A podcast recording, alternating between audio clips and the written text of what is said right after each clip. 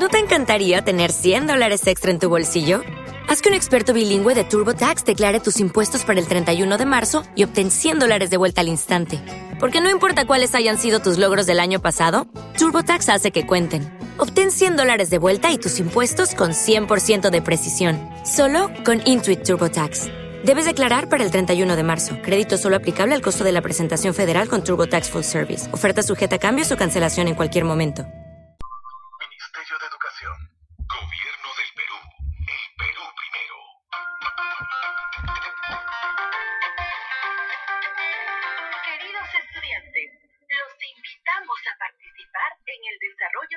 Sesiones de aprendizaje que hemos preparado para ustedes.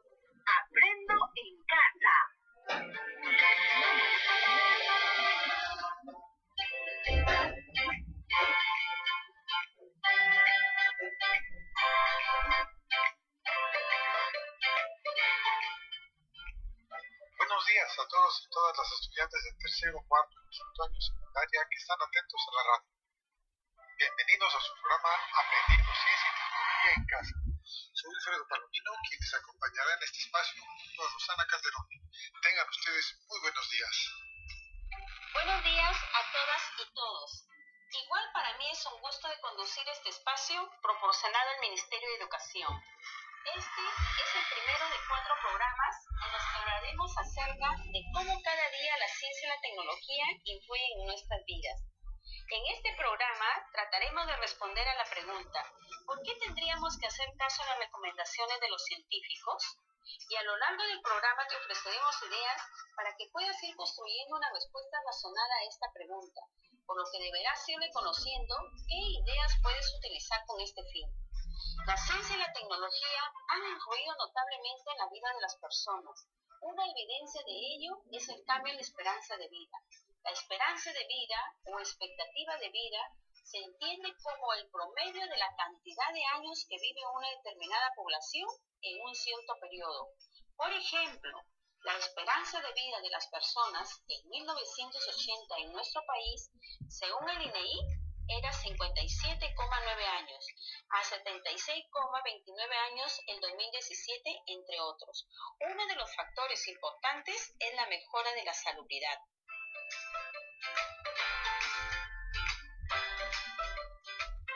Pero, ¿qué es lo que hizo posible este incremento? Los científicos han establecido que cuando las personas no tienen acceso al agua potable y al saneamiento básico, están expuestos a contraer enfermedades y hasta la muerte. Pero no todo son malas noticias, sino que gracias a la actividad científica se ha contribuido también a identificar la causa de esas enfermedades y gracias a este desarrollo tecnológico ha producido los medicamentos para curar esas enfermedades. Otra condición importante del avance científico y tecnológico ha permitido que se conozca de qué manera debemos alimentarnos y de qué deberíamos hacer para mantener nuestra salud. Esto y mucho más iremos aprendiendo a lo largo de nuestros programas. Así es, queridos estudiantes. Estos programas nos permitirán acercarnos al quehacer científico y tecnológico a partir del análisis de las situaciones que están aconteciendo en el mundo y en nuestro país.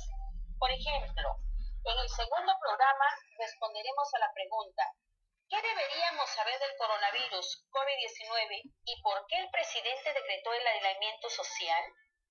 En el tercero, ¿qué otros microorganismos pueden causarnos otras infecciones? Y finalmente, en el cuarto programa, intentaremos responder a la pregunta, ¿qué hacen las vacunas en nuestro cuerpo para protegernos? Al final de estos programas, deseamos que seas capaz de comprender cómo se propagan las epidemias, identificar las diferencias entre los factores que lo originan, que seas capaz de aconsejar utilizando fundamentos científicos sobre la importancia de practicar hábitos de higiene y además comprender el rol que juegan la ciencia y la tecnología en la vida de las personas y la sociedad. Durante el desarrollo del programa tendremos diferentes momentos. Por ejemplo, cuando planteemos las preguntas clave que orientará el programa, escucharás este sonido.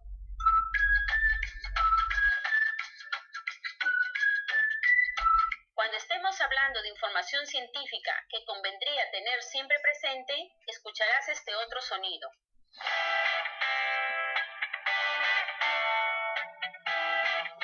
Cuando escuches este sonido,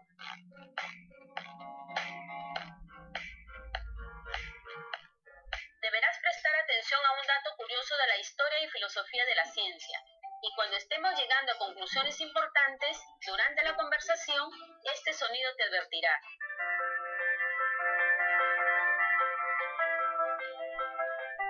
Llegó el momento de iniciar la aventura de acercarte al mundo de la ciencia y la tecnología desde la casa y reconocer cómo este conocimiento puede hacer mejor tu vida, así como comprender el funcionamiento del mundo en el que habitamos. Queridos estudiantes, en efecto, la salubridad, es decir, el acceso al agua potable, al desagüe y hospitales, así como a la medicina, hará posible que las personas puedan vivir más. Pero de seguro te estarás preguntando, ¿qué tiene que ver la ciencia y la tecnología con este asunto? ¿Cómo han aportado la ciencia y la tecnología que nosotros podamos vivir más y mejor? Así también podríamos preguntarnos, ¿en qué otros aspectos de nuestra vida diaria aportan la ciencia y la tecnología? A lo largo de los cuatro programas iremos dialogando y aprendiendo sobre este importante asunto. Por ejemplo, durante estas semanas habrás escuchado del coronavirus COVID-19 que se ha convertido en una pandemia y que muchas personas vienen falleciendo por el contagio con este virus. ¿Crees que será la primera vez que ocurre una pandemia a la humanidad? ¿Cómo habrán enfrentado las personas a situaciones parecidas en el pasado? Las preguntas que planteaste nos ayudarán a dar respuesta a la siguiente pregunta clave. ¿Por qué tendríamos que hacer caso a las recomendaciones de los científicos? A continuación, te vamos a contar una historia de una epidemia que padeció la humanidad entre los años 1346 y 1347. Se conoció como la peste negra y llevándose consigo a cerca de la mitad de la población total de Europa. Siguiendo con nuestra historia, a las personas que se contagiaban de esa enfermedad se les hinchaban las ingles, las axilas, el cuello. A esa hinchazón les llamaban también bubones, por lo que también se conoce como peste bubónica. Estas personas sufrían de fiebres altas, escalofríos, sangraban por la nariz y tenían manchas negras en la piel. La gente de esa época creía que la causa de esa enfermedad eran los miasmas. Preguntarás, ¿qué es miasma? Ellos creían que el miasma era el aire contaminado por los vapores de eh, materia orgánica que se estaba pudriendo, la que se transmitía al cuerpo humano, ya sea porque se respiraba o por el contacto de la piel. Habían también quienes pensaban que la peste podía tener un origen astrológico. En esa época, como no había la ciencia, pensaban que cuando los planetas estaban en conjunción, es decir, se alineaban, o cuando habían eclipses, o si pasaba algún cometa, podrían generar alguna enfermedad, algo así como una maldición. Otras personas creían que tenía un origen geológico, que como producto de las erupciones volcánicas o de repente temblores o terremotos, se liberaban gases desde el centro de la Tierra llegaban intoxicar a las personas.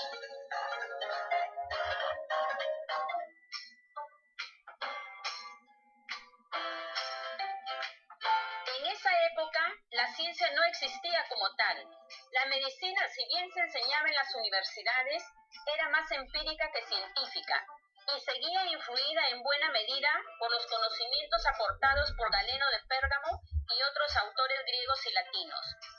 Por medio del ensayo y el error, las autoridades de distintas ciudades llegaron a la conclusión de que la enfermedad tardaba no más de 39 días en aparecer y los que lograban sobrevivir no volvían a contagiarse nuevamente.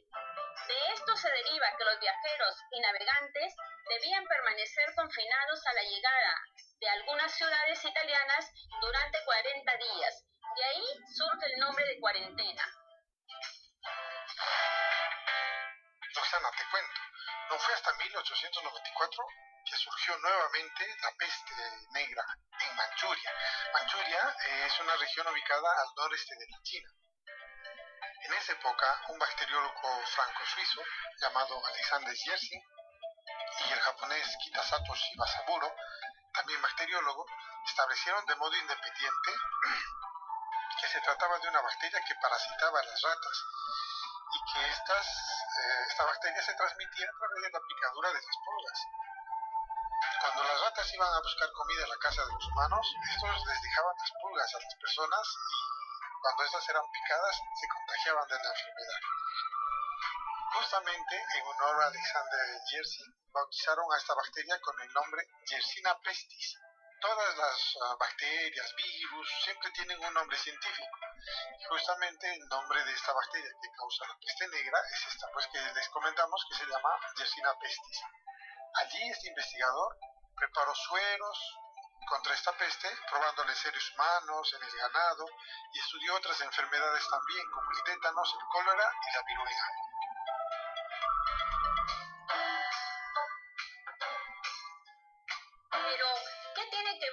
Alexandre Yersin con la pregunta? ¿Por qué tendríamos que hacer caso a las recomendaciones de los científicos? Rosana, para responder a tu pregunta, debemos tomar en cuenta lo siguiente. Gracias a la investigación científica, se logró determinar cuáles eran las causas de la enfermedad y cómo se transmitían en las personas. A partir de este conocimiento, estos investigadores pudieron dar consejos a las personas para que no se contagien de la enfermedad. En esa época, las personas no tenían agua potable como ahora tenemos en muchas casas o no eran tan limpias como ahora se pretende. En esa época las personas vivían con sus animales en un mismo espacio, por eso es que les dijeron que si no querían enfermarse, debían evitar convivir con animales en los mismos espacios, que deberían tener sus casas más limpias, que eviten tener ratas. Y entonces, las personas hayan seguido estos consejos ha hecho posible que puedan vivir durante mucho más tiempo. Ahora que enfrentamos la pandemia del coronavirus COVID-19, ¿qué nos dice la ciencia acerca de cómo debemos proceder para que no se propague y evitemos ser infectados? Rosana, debemos recordar que los científicos antes de dar recomendaciones lo que hacen es investigar, es decir, comprender el problema, que en este caso es un virus. Para el caso del COVID-19, los científicos han encontrado que este virus tiene una capa de lípidos que protege su material genético. Pero seguramente los chicos están preguntando, este, Wilfredo, ¿qué es un lípido? Un lípido, en palabras simples, es grasa. Es decir, este virus, el COVID-19, tiene una capa protectora hecha de un tipo de grasa. Rosana, ¿qué harías tú si te mancharas las manos con grasa? Me lavaría las manos con un quitagrasa.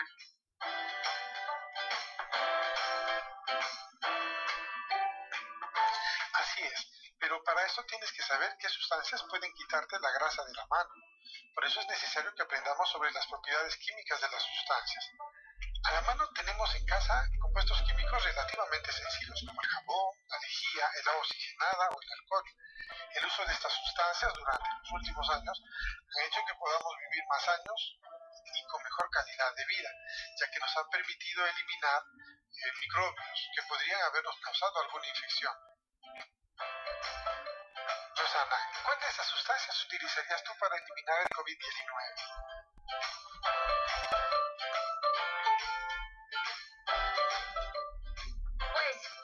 Dijiste que este coronavirus tiene una capa de lípidos o grasa, utilizaría jabón o alcohol. Pues, según recuerdo en mis clases de química, se usaba jabón para quitar la grasa de los instrumentos de laboratorio. Así es, Rosana. Si nosotros utilizamos bien el jabón y sabemos lavarnos las manos adecuadamente, vamos a poder hacer que este jabón pueda disolver la capa de grasa que protege al virus y así hacer que éste pueda desactivarse. También podemos utilizar el alcohol.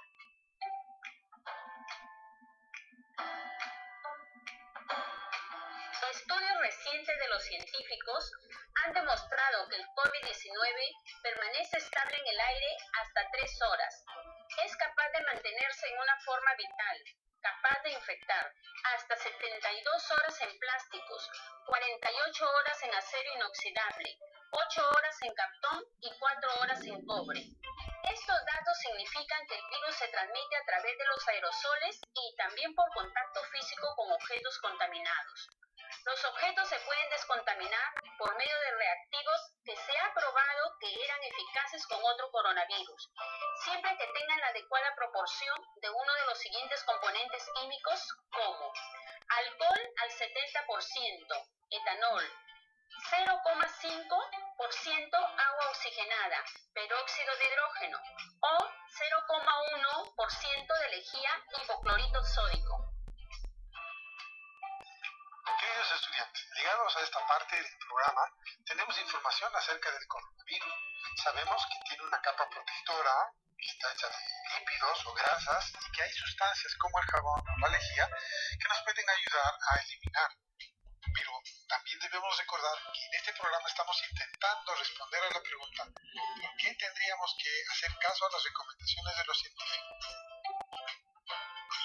Cuando construyas tu respuesta, que expliques, es decir, que describas, por ejemplo, qué sucede, por qué sucede en relación al tema que estamos tratando.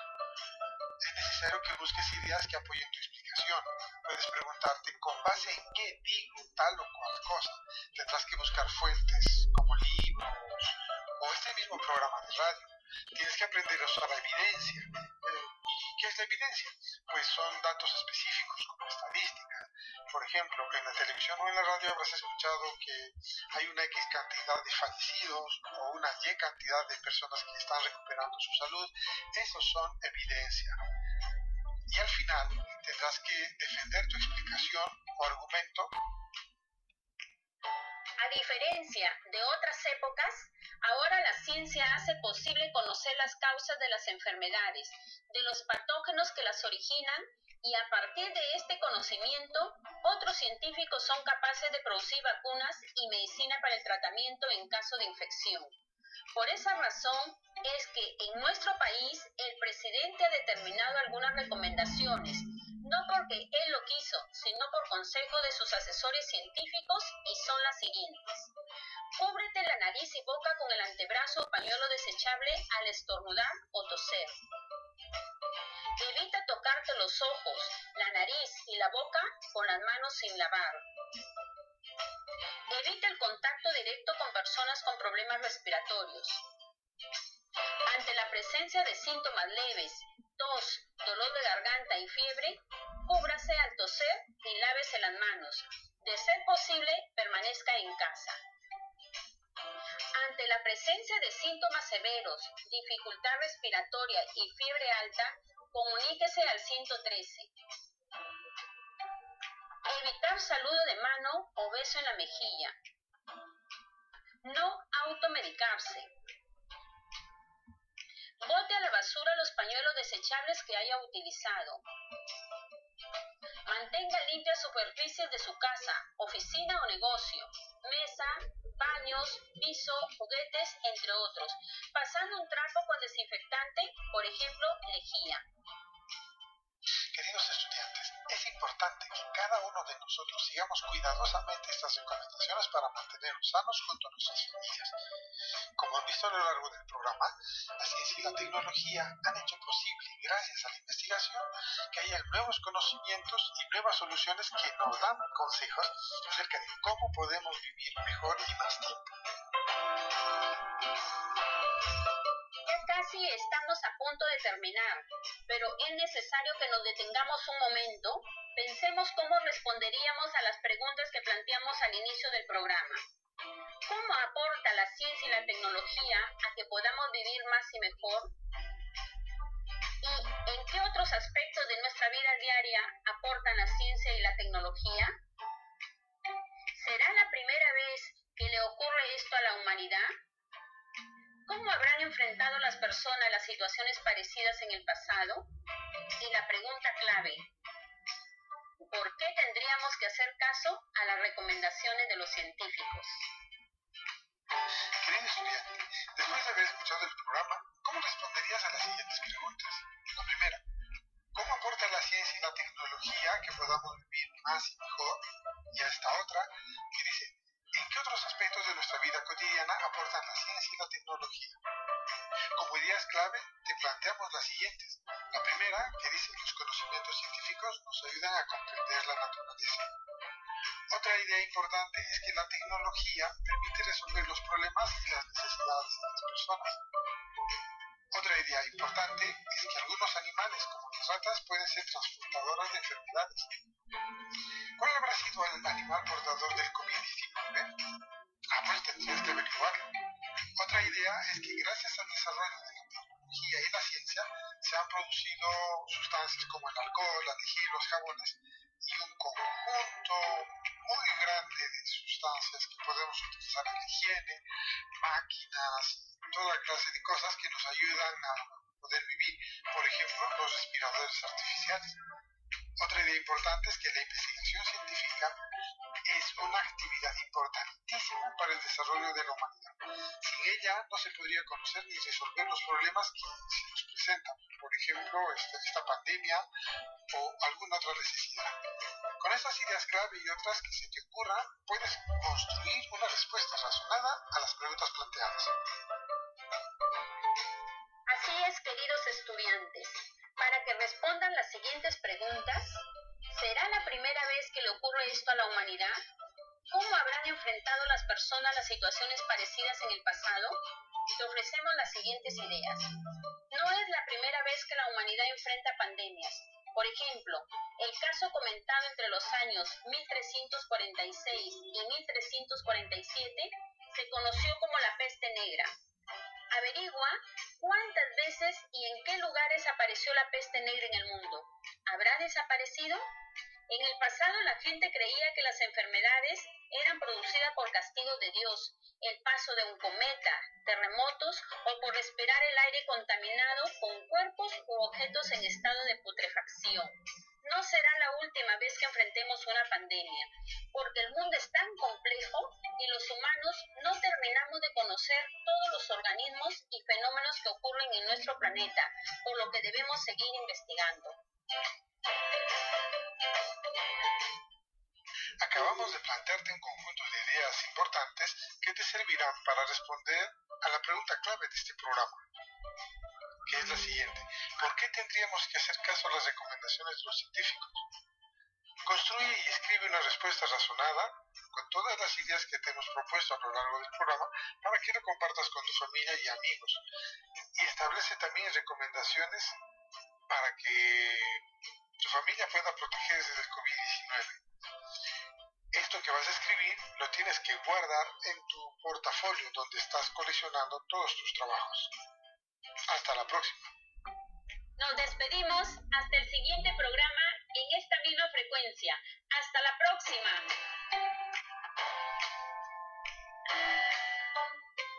As a new Western Union customer, you can enjoy a $0 transfer fee on your first international online money transfer. Send money to your family and friends back home the fast, easy, and reliable way. Visit westernunion.com or download our app today to get started, and your first transfer fee is on us. FX gains apply, not available for credit cards and transfers to Cuba. Services offered by Western Union Financial Services Inc. and MLS 906983 or Western Union International Services LLC and MLS 906985.